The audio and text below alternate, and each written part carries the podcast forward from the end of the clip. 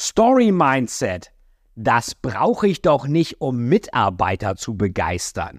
Falsch.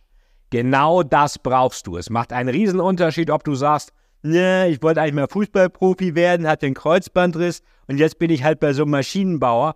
Oder ob du das ähnlich toll pitcht, wie das Steve Jobs und Elon Musk machen. Wie das funktioniert, erfährst du in diesem Podcast und Video. Entweder du erzählst eine gute Story über dich oder andere erzählen eine schlechte Story über dich. Im Privatleben, an der Bar oder im Urlaub erzählen wir uns ständig Geschichten. Im Business aber, wo es um richtig viel Geld geht, machen wir es nicht. Die Folge? Unklare Positionierung, ständige Preisverhandlungen und die Schwierigkeit, neue Talente für das Unternehmen zu begeistern. Professor Dr. Veit Etzold, der Host dieses Podcasts, kombiniert wie kein anderer die Best Practices von packenden Thrillern und Hollywood-Spannung mit den Herausforderungen von Deutschlands Wirtschaftselite. Deine Heldenreise zu deinen Zielen startet jetzt. Herzlich willkommen im Story Selling Podcast. Sofort überzeugen mit dem Story-Mindset. Was heißt das? Story heißt, ich erzähle eine Story. Mindset heißt, ich habe das Mindset, auch eine spannende Story erzählen zu wollen. Es geht beim Wollen erst einmal los. So, ähm, Dan Brown zum Beispiel. Da ist das Intro. Perfekt. Angels and Demons. Erster Satz. Leonardo Vitrar roch brennendes Fleisch. Zweiter Satz. Sein eigenes. Roch brennendes Fleisch, sein eigenes. Der ist nicht im, im, im, bei einer Grillparty, der ist in Schwierigkeiten. Und wir wollen sofort wissen, wer tut ihm das an? Kommt er da wieder raus? Und es wird innerhalb der ersten zwei Sätze klar, das ist ein harter Thriller, der jetzt kommt. Das ist nicht Donald Duck beim Zahnarzt oder Flipper hat die Masern. Das ist hier hartes Business. Und wenn dir das auch in zwei Sätzen gelingt, ist das viel, viel besser als dieses Software Architect Trade Scan Operator Blödsinn-Zeug. So, und ähm, Jetzt sagst du vielleicht, ne, wir haben mal so eine Cyber Security Beratung, wir sind ein metallverarbeitendes Unternehmen, wir machen dies, wir sind eine Anwaltskanzlei. Ähm, äh, das geht auch bei spannenden Themen. Da kann ich nur sagen, das ist Quatsch. Du kannst aus jedem Thema etwas Spannendes machen. Echt? Ja, ich kann es dir beweisen. So, wer würde denn sagen, ähm, es gibt mich nichts, was per se langweilig ist? Zum Beispiel Anwälte, habe ich gerade gesagt, Anwaltskanzler. Sind Anwälte spannend, würden alle sagen, ja, geht so. Paragraphenreiter, immer depends, kommt drauf an, keine klare Antwort, trocken, jeder studiert Jura. Äh, ja, aber guck dir hier John Grisham an, die Firma. Die John Grisham-Romane, alles Bestseller, alle millionenfach verkauft, geht um Anwälte. Kein Thema ist per se langweilig. Du musst nur die richtigen Story-Anker finden, um zu sagen, was ist an deinem Unternehmen anders. Ähm, oder hier mal so ein Beispiel. Wenn du an einer Bar bist, würdest du sagen, na, ich bin gestern in den Zug gestiegen, bin Zug gefahren, bin wieder ausgestiegen, bin ins Taxi gestiegen, bin zum Kunden gefahren, habe mit dem Kunden geredet, bin wieder rausgegangen, bin ins Taxi gestiegen, bin in den Zug gestiegen, bin mit dem Zug gefahren, bin ins Taxi gestiegen, bin zu Hause angekommen. Da würde an der Bar doch jeder sagen, also ey, sorry, komm mal zu Potte, ist da irgendwann eine Punchline? Du willst doch irgendwas Spannendes noch hören, was passiert ist. Zum Beispiel, ich saß im Zug und plötzlich hat sich da einer ausgezogen. Aber nicht sowas. Das heißt, an der Bar, wo es auf nichts ankommt, würden wir so eine langweilige Story nicht hören wollen. Im Business, wo es richtig um Geld geht, erzählen wir solche stinklangweiligen Stories. Das kann doch nicht sein, dass wir im Privaten, wo es um nichts geht, solche Stories erzählen, nicht erzählen und im Business, wo es um viel Geld geht, erzählen wir solche Stories. Das heißt, würdest du an der Bar so reden? Wahrscheinlich nicht. Warum machst du es dann im Business dann, wenn es drauf ankommt. Da musst du deinen Story-Erfolg vom Zufall befreien. So, und ähm, das sind hier nochmal diese drei äh, Dinger, die wir hier haben. Und da siehst du nochmal, das hat mit dem Dan Brown, Leonardo Vitravoch, brennendes Fleisch, sein eigenes nicht viel zu tun. Das ist also noch langweiliger als die Geschichte mit dem Zug. So, ähm, was kannst du also tun? Nimm das Talent auf eine Story-Reise mit. Und eine Story-Reise ist wie eine Heldenreise und eine Customer Journey. Wir haben heute das Jahr 2023 natürlich und wir haben hier das Talent. Das Talent möchte gerne in einem spannenden Unternehmen arbeiten, startet die Reise und merkt, es gibt auch Unternehmen, das klingt von außen alles ganz toll, vielleicht irgendwelche Tech-Konzerne, wo du aber sofort gefeuert wirst, gefahren. Du willst vielleicht was Langfristiges. Du willst tolle Tech-Sachen machen, aber mit langfristiger Perspektive Hindernisse besiegt. Das geht nur bei uns. Happy End. Talent ist glücklich und wird dich als Arbeitgeber Moral von der Geschichte auch weiterempfehlen. Und das kannst du lernen, das kannst du anwenden, dass du also dein Gegenüber auf so eine Reise mitnimmst, wo dann am Ende alle happy sind und alle sich freuen, Unternehmen und Talent. Ähm, denn, was willst du erreichen? Das Talent muss etwas machen, also muss irgendwo anfangen. Das Talent muss es mit dir machen, bei dir anfangen und es muss jetzt anfangen. Jetzt brauchst du Leute. Wenn du sagst, ich fange nirgends an, ich kriege Hartz IV, das ist schon mal Mist. Auch von der Einstellung her. Wenn du sagst, ich fange an, aber nicht bei dir, auch Mist. Wenn du sagst, ich fange an, aber nicht bei dir und auch bei dir, aber erst in einem Jahr, ich mache eine Weltreise.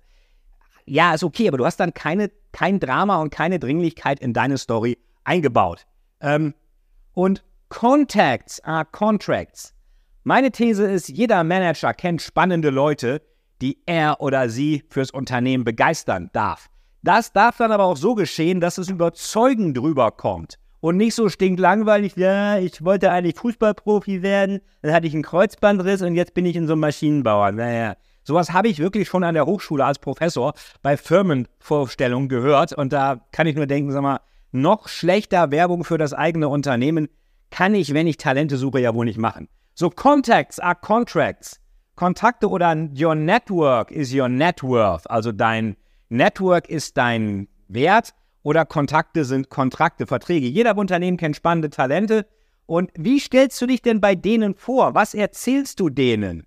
Und stell dir vor, du bist im Vertrieb, lernst einen potenziellen Kunden kennen. Und jetzt, äh, äh, oder da würdest du doch wahrscheinlich sagen, hier, gib mir mal Kontaktdaten. Das würde dich der Vertriebsleiter sofort fragen. Jetzt bist du Führungskraft, lernst ein potenzielles Talent kennen. Da muss die Führungskraft auftragen, ey, hast du dem Kontaktdaten gegeben? Hast du die von dem? Hast du den begeistert für uns? Also Recruiting muss eine Art Leadership-Aufgabe werden. Ähm, Recruiting muss als Vertriebsaufgabe gesehen werden, wie das die Top-Beratung auch schon machen. Und gleichzeitig, die Conversion ist auch viel höher bei denen, die sie schon kennen, die meisten Geschäfte machst du im Vertrieb aus den Bestandskunden. Genauso hier, du akquirierst viel aus denen, die du schon kennst und sei dir nicht zu schade, immer wieder nachzufragen. The money is in the follow-up, sagt man im Vertrieb und the talent is in the follow-up, sagen wir jetzt hier im Employer Branding. Ähm, und gleichzeitig, du brauchst nicht ständig neue Leads um Kinowerbung und Sponsoring. Das macht immer Employer Branding, weil sie zu fantasielos sind. Sagen, wir brauchen Leads, wir brauchen Werbung, wir brauchen Budget.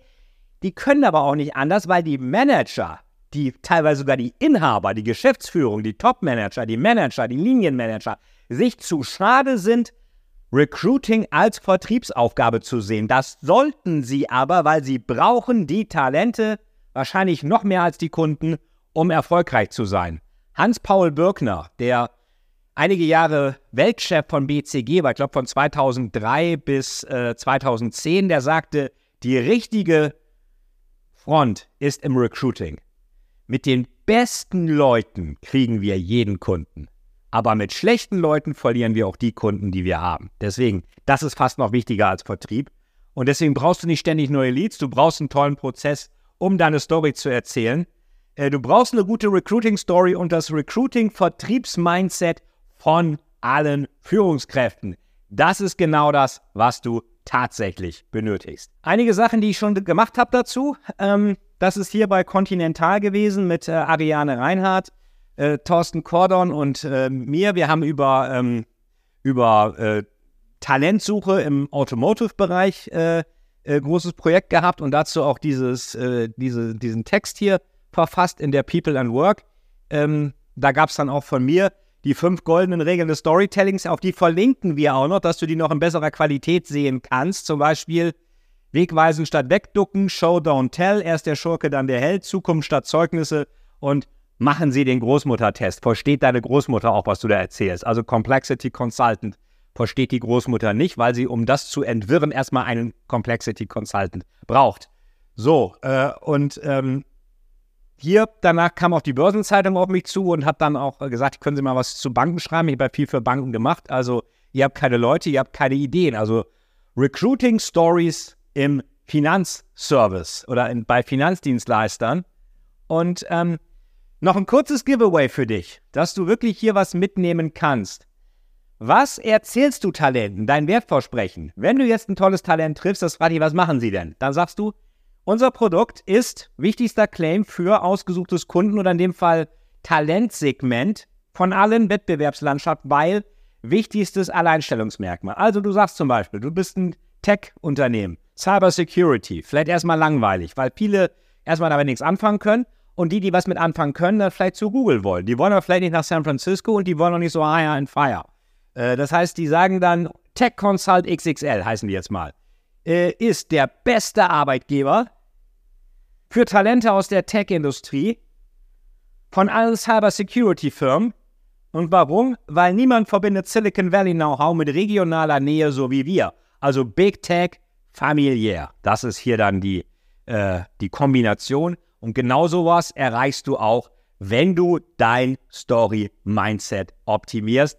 Wie das funktioniert, das erfährst du gleich. Das kannst du alles lernen und dein Story-Recruiting-Erfolg vom Zufall befreien.